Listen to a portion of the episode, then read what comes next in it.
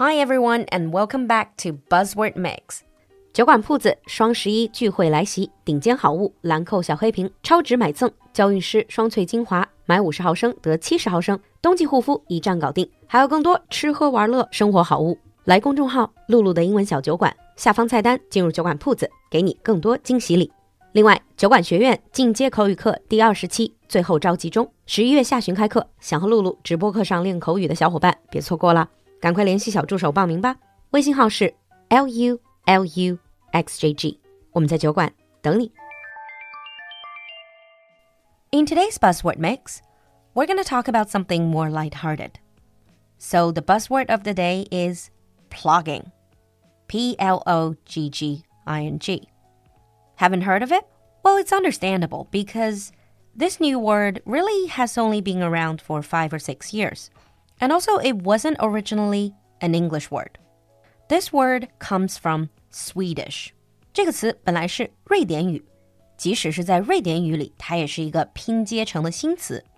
it's a combination of the Swedish verb plocka upp, which means pick up，是瑞典语的捡起来，and jogga to jog 和慢跑这两个词组成的新词。瑞典语里是 but when it spreads around the world, especially getting into the English language, people just call it plogging. So, what is plogging? The idea is very simple it's a combination of jogging and picking up litter. Litter means trash, rubbish. 中文把它翻译成拾荒慢跑. It sounds a bit strange, doesn't it? Well, I know a lot of people in China also have the habit of jogging on a regular basis. Plogging simply takes advantage of jogging and other outdoor sports to pick up the litter that spoils our cities and natural spaces. 其实这个概念很好理解，我知道很多小伙伴应该也有定期户外慢跑的习惯，所以 plogging 就是在你慢跑的时候看到垃圾就随手捡来放在一个垃圾袋里，然后集中处理，相当于一边健身一边保护环境。 the idea of this sustainable initiative is simplicity itself. The participants, or the ploggers, take to the streets with rubbish bags to pick up the litter they come across while exercising. 而这些手拿垃圾袋一边慢跑运动一边捡垃圾保护环境的小可爱们就被叫做 ploggers. The founder of this activity was Erik Ahlström, a Swedish guy who, on leaving his hometown in 2016, to settle in Stockholm, started to clean up the rubbish in the areas where he practiced his sport. 创始这项活动的是一个瑞典人。二零一六年，他从自己的家乡搬去了斯德哥尔摩，就开始养成了这种一边户外锻炼一边清理垃圾的习惯。And nowadays, thanks to social media, Plogging is a global phenomenon involving over 20,000 people a day in more than 100 countries. Some plogging events have attracted over 3 million participants.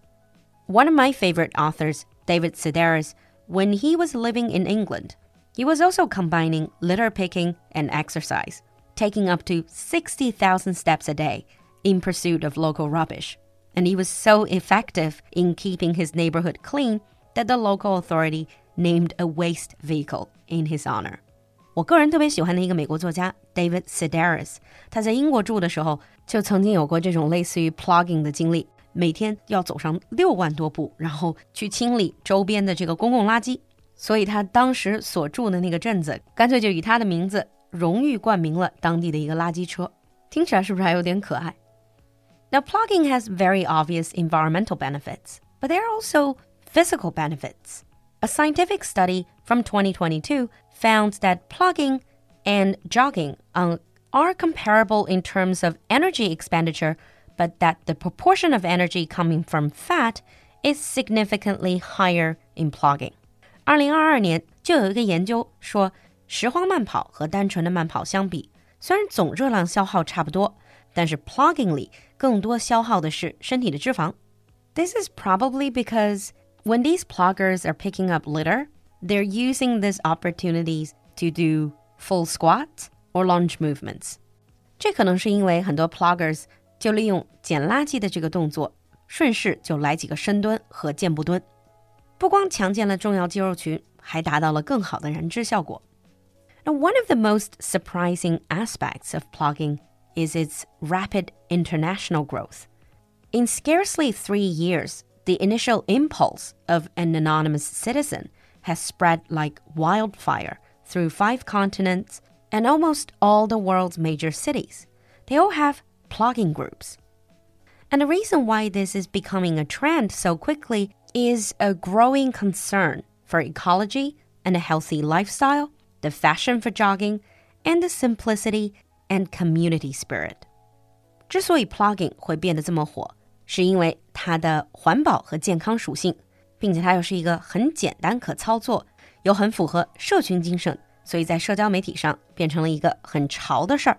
And fans of this practice develop typical sporting values such as companionship, solidarity, effort, and perseverance at the same time as emphasizing their commitment to the environment. So, ploggers. 一方面秉承了体育的精神，另外一方面也展现了他们的环保意识。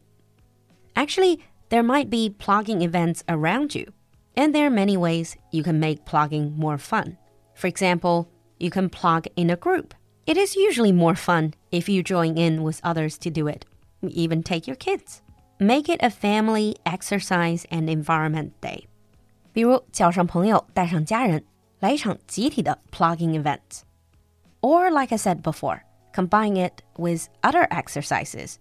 Use the opportunity when you're picking rubbish up to do squats or lunge. This will strengthen your muscles and perhaps burn more fat. You can also include competition dynamics. Play in teams with other pluggers, 或者干脆和其他的 pluggers 来一场比赛. See who can pick up the most litter in the shortest time. At the end of the session, put all the rubbish together and take it to the nearest recycling point. And of course, you can share your activity on social media to spread the movement and also for some bragging rights. Whichever way you choose, it is a fun activity, beneficial for both your health and the environment. So why not? Now let's move on to sample sentence.